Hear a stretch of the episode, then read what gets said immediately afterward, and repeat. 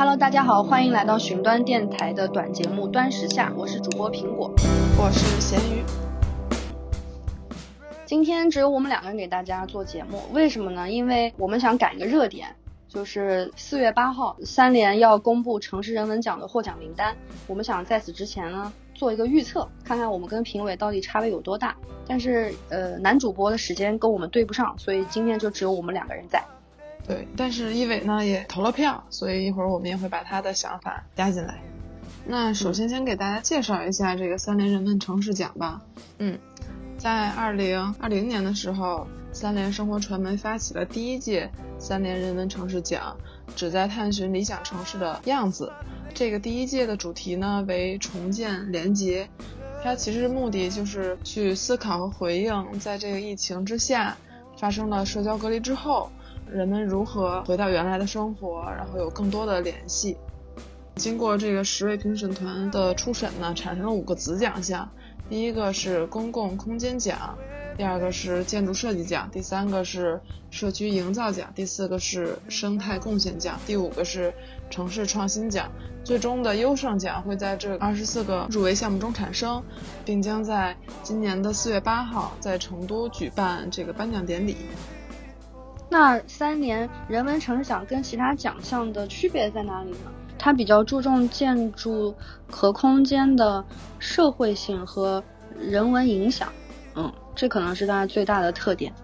嗯，咱们就直入主题来看一看各自的投票结果是什么。第一个奖项是公共空间奖，我先给大家说一下入围哪些项目啊？入围项目有首钢园区改造、西村大院在成都、上海的西岸美术馆大道，还有上海的昌里园。还有深圳的南头古城重生计划，我投了南头古城重生，咱们达成了一致。我选的是南头古城，对，立伟选的也是南头古城。就给大家简单介绍一下吧，就是南头古城，它位于深圳中心区域，其实它就是有些破败了，看着就很像城中村的面貌。它这个更新计划呢，其实就我的角度来讲，就是我为什么喜选它。因为它是完全摒弃了这种大拆大建，它只是挑选了其中一些建筑节点做这个公共空间的改造，很小的成本，很短的时间可以达到很好的效果。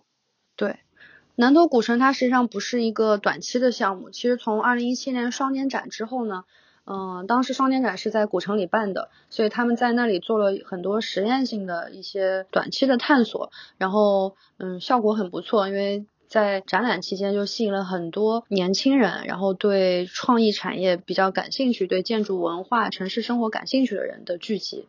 所以整个设计团队呢就想把这种理念给延续下来，就是彻底的改变这个古城的这个人口结构的方式来对它进行更新。他给当地的居民打造了一个可以聚会，然后可以交流、可以进行休闲娱乐的这样一个场所。将这种破败的古城的公共生活品质提升了一个台阶，但其实立伟 对这个南头古城，他虽然选的是这个，但是他还是觉得南头古城因为改造而衍生出来的这个商业氛围，感觉又吞噬掉了一些公共空间的感觉和品质。他觉得，嗯，南头古城没准会演变成另一个南锣鼓巷。对。这个也是有可能的，因为它毕竟是，呃，希望吸引就是从事比如说创意产业的这些年轻人，然后也确实就是提供了很多创意办公空间啊、长租公寓等，希望年轻人可以来，这确实有可能让整个地区变得市生化，嗯，然后房价提高啊等等。但是我记得就是在访谈里，这个南头古城的主创他说过，就是其实，在古城改造当中是有各种力量。和矛盾在博弈的，那关键就是公共空间利益到底是依据什么来判断？就是他希望可以建立一个公共意识的机制，对这种利益和对他们进行一些管理。然后这种制度呢，他希望是一个政府啊、开发商啊、村民啊、社会人文学者、规划师、建筑师、艺术家等等所有人都坐在一起来的。如果他把这个事儿做成了，那我相信南头古城应该就不会走偏。嗯，那么来看看下一个奖项，看看我们是不是也可以达成一致。下一个奖项是建筑设计奖，它旨在表彰那些在空间营造上为人与人的交往增添价值的单体建筑作品。它可以是新建的、改建的，或者是修复的项目。入围奖项有网硕的富春山馆、广州的连州摄影博物馆、景德镇的御窑博物馆、桂林阳朔的唐舍酒店以及。成都的西村大院，对我投了西村大院，然后我也很喜欢连州摄影博物馆。那咱们感觉又达成了高度一致。对我选的是西村大院，然后一伟选的是连州摄影博物馆。那也是给大家介绍一下这个西村大院。西村大院它位于成都的青羊区，可以形容成一呃一座业态混搭的这样一个微型城市。它采用这种外环内空的布局。嗯，就像一个超大的一个院落，像一个盆地，绿色盆地一样。嗯，它那个整个建筑给人感觉就有点像是个筒子楼，因为它有点模仿那种计划经济时代那种大院儿，有点集体主义。但同时，就像嗯咸鱼说的，它这个很就是你能看进去，你能看到里面发生了什么，所以就是很有特色。就是我觉得它这种建筑形态吧，就是因为它是外环内空。它没有那么厚重，它可以跟周围的环境很好的融合在一起，因为它中间也做了一些廊道啊，然后桥这种东西，就从外面看起来是很通透的，你不会觉得堵得慌。而且它里面，它里面的空间，它把很多的业态都放进去了，感觉任何的休闲娱乐活动你都可以在这里完成。嗯，对我非常喜欢，就是这个主创刘家坤的他设计的立面。它通过一些建筑结构啊，然后框定了这个立面的大致的基本结构，然后同时呢，又给这个入驻的商家非常大的空间，让他们可以自己发挥。所以就是整个看起来，就是立面它既会非常的繁繁杂，什么东西都有，从火锅店到高尔夫室内球馆都有，但是同时看起来又很统一。就是我觉得它透露出的态度呢，就是非常相信民间智慧，非常相信那种生活的自发性。就是很很不精英话语，这点让我觉得很棒。然后就是从建筑本身的角度来看，我觉得它的设计手法也很有本土风味，就是很有川味。比如说，它用了很多的竹子啊，用了本地产的这种蜂巢芯的竹胶板啊，它的扶手也用了这种当地产的竹子，然后柱子上也印了竹编的纹理等等，所以就是会给人一种啊我在四川的感觉，而不是在其他地方。那你和一伟为什么也选择了这个连州摄影博物馆呢？连州摄影博物馆就是，首先感觉一般这种摄影博物馆可能会在比较大的城市，就是级别比较高的城市，比如说北上广深这种，它在一个三线城市能做出这种建筑，就让我感觉非常惊喜。它可以借着这个国际化的这个展览，然后确实可以促进当地文化呀，就是社区的一些变化，我觉得很很好。然后它建筑本身呢，也是呃做的是那种比较透的那种空间，就是你可以在里面走的时候，你可以看到外面的它附近的建筑的纹理，然后尺度也比较小，我觉得走在里面应该还是一个比较舒服的地方。嗯，一伟呢也对这个奖项有一个自己的看法。一伟这块说的非常犀利，呃，我来给大家说说原原话哈。我还是对想做世界知名建筑梦的项目说大可不必，更别说满满自恋的巨构，爹味十足。二零二一年了，我们不需要明星建筑，请大师们醒醒，该回过头看看建筑背后的人了。何志森们不值得我们多关注吗？嗯，对。嗯，好了，下一个是社区营造奖，旨在表彰有规模的、对居民共同生活具有启发意义的营造活动，可以包含社区空间营造、社区治理与社群营造。入围奖项有秦皇岛的阿那亚社区、深圳的沙井古墟新生，然后广州的菜市场美术馆、上海的社区花园，对这几项。然后我选菜市场美术馆是何志森的作品。嗯。这 这点上，咱们三个又达成了一致。嗯，菜市场美术馆其实是广州东山口农林肉菜市场，它通过一系列的这种，也是那种微小的介入吧，还有长时间的调研，呃，完成了他这个想法的实施。他提升了整个菜市场的这种物理空间，然后帮助这个摊贩改善了整个的工作环境，嗯，帮助他们重构了自尊和自信。然后，但我觉得更重要的是，他将菜市场与更多的人联系在一起。就是因为其实我本身是一个并不喜欢逛菜市场的人，我就我确实是觉得菜市场脏乱差，而且在北京这个环境下，菜市场也因为这个脏乱差而被拆的已经差不多了。嗯，但是我有这样一个菜市场美术馆在我生活的区域，我想我会非常乐意、非常积极的与它互动。嗯，是的，我平常还挺爱逛菜市场，就不嫌他们脏乱差，就越脏可能还越更想去。我想我喜欢这个项目，可能就是，当然它这个项目本身非常的酷，就是把很多人连连在一起，同时连菜市场它商贩都会参加参与到这个项目，甚至是成为项目的主体。然后另外就是我可能平常就很关注何志森的动态，我觉得我还蛮了解他的，就是他的想法，然后他对建筑的理解、空间的理解，然后他做事情的，嗯，怎么说呢？就是他很有意识的在补充那种自下而上式的那种城市更新的方式，然后他自己也做了很多的实践和探索，所以我就是很信任他做出来的东西。嗯，对，对，因为也是这样感受的。因为就是觉得这个项目的所呈现的这样一个故事，这样一个设计手法，然后还有它背后的逻辑是最打动人的。嗯，是的。嗯，其实阿那亚，哎，还是想想聊一句阿那亚。其实我在去年的时候就去过阿那亚一次，就是去那里待了两天，在那里就是。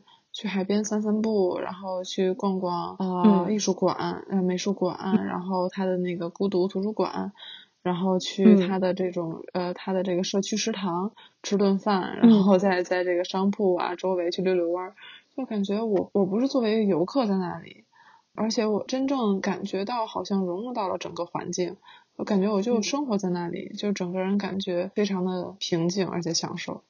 就我没有去过阿那亚，但是。嗯，我看过主创的一个访谈，他就提到，就是他把阿那亚看成是一种品牌。那么品牌想要成功呢，就必须往生活方式转型。那生活方式做到底呢，都会指向艺术，就是把艺术变成一种就是未来的一种日常生活方式之一。随着经济的发展，将来我们可能就是会更愿意过一种带着审美的艺术的日常生活。就是会思考人生何以更美，所以我觉得他抱着这种理念，他也确实做到了。就是他这个地方会给人一种精神的滋养，所以我觉得整体来说还是很不错的。其实，在很多人印象中，安南亚其实是一个景区，但其实它是一个真正的社区，它是将社区和景区进行了一个完美的融合。就是在那里，不光是聚集了很多的先锋的建筑空间。而且还举行很多的这种潮流文化活动，所以才吸引了越来越多的人。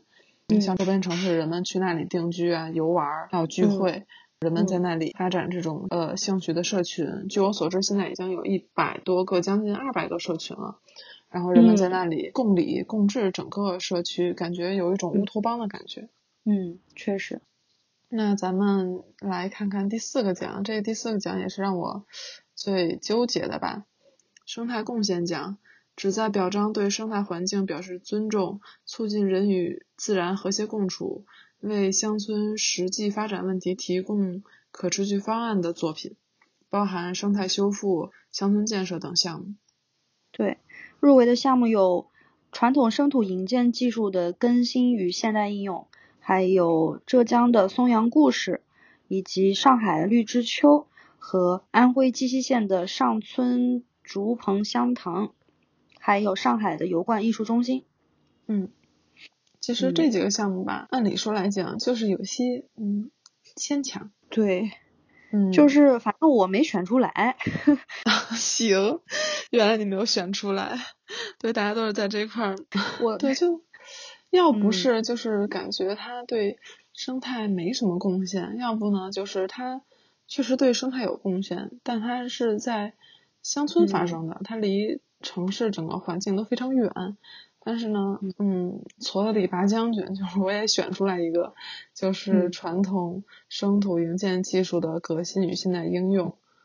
嗯，呃，其实就是对传统生土民宿呃在抗震和耐水等性能方面进行一个提升。它主要就更新了这个建材，就是生土。对，而且与这个建筑的学生啊，还有当地的这个工匠和村民一起建造这个新式的土房。因为是生土是本土材料嘛，让它既可以跟原来当地的这些建筑有一定的连续性，不不存在一些就是外来的东西，然后让它产生一个一种断层，然后同时又很经济实惠，同时它又很坚固耐用，能做到建筑这些基本的起到一些基本的功能。对。嗯，一伟选的则是这个绿之秋，然后他觉得绿之秋和这个菜市场美术馆同样令人欣慰的一点，就是在于这个建筑师或者是设计师都在其中起到了很大的推动作用。嗯。因为通常来说，嗯，一个项目的完成，设计师他就是自己主观发挥的空间并没有很大，因为他要遵循，就是更加尊重甲方的意见。但是在绿之秋跟菜市场美术馆里，就是最后的项目的结果呢，很大程度上都是建筑师自己的意愿推进的，就还是蛮特别的。嗯，是这样的。呃，不过一伟，一伟是这样说的，他觉得。呃，钢铁森林的称呼和这生态贡献奖放在一起，还是有些不搭搭，而且其中的植被如何有效的进行生态循环，也是令人质疑的。嗯嗯，所以对于这个奖来说，嗯，我们都持有这个保留意见，还是等奖项揭晓之后，看看专家是怎么说的吧。好，那我们再看下一个城市创新奖，这是最后一个奖项，旨在表彰。在城市的社会意义和人文关怀上积极探索的，呃，有实验性和创新性的项目，包含空间设计、公共艺术、城市事件等等。然后入围的项目有上海城市空间艺术季、景德镇的陶溪川文创街区、上海杨浦滨江南段公共空间，以及长沙超级文和友和承德的老西门棚户区城市更新，还有北京的白塔寺再生计划。嗯。你选了哪个？我选了白塔寺再生计划。我选了文和友。一伟选的是陶溪川。嗯，这个我们很不一样啊。但是你其实放在创新奖这个类别下看呢，都有一定的道理。我们可以 都来聊聊自己的说法。你先说好了。嗯，怎么说呢？我选文和友是因为他这样的形式确实是头一份儿。就是他把一个七层的一个大型的体验式的这么一个场所落在了一个商场里，然后他把这些建筑旧物、被遗忘的那些日常物品都放在了这个空间里，还原了一个过去的故事。我觉得就是挺打动我的。嗯，他就把过去一些生活的场景、生活的记忆完全唤醒出来了。这是我觉得为什么我选择他的原因，就是。文和友怎么说，在商业上一定是非常成功的。昨天那个深圳文和友开业，我听说排了五万多桌，非常的夸张，大家都很想去看。但是它对于我来讲，可能就是，嗯，我是第一个把它给排除掉了的，因为我觉得它有点违背人文奖的这种核心，就是它其实就是一一种类迪士尼的景观堆砌。但是你说它这些旧物，件它原来的主人他的生活是怎么样？嗯，或者说原来的这种空间的文脉是不是有被保留下来？其实可能都没有。嗯嗯，你说，我觉得就是在这种怀旧经济的当下吧，它吸引了这么多人来到这里。嗯嗯，确实，它的走红一定背后还有一些更深层次的原因，其实挺值得好好说道说道的。一伟也是跟你。持有同样的态度的，一伟就更犀利了。我来给大家读一读他他的原话哈。我觉得文和友的内核和和人文城市的本质毫无可能和谐共存。前者带有粉饰过去以及浓厚的商业气息，后者看重的则是人的尊严和价值。另外，它也带有很强的复制属性。在我们还不知道如何公共的讨论过去的时候，它在大众文化语境下。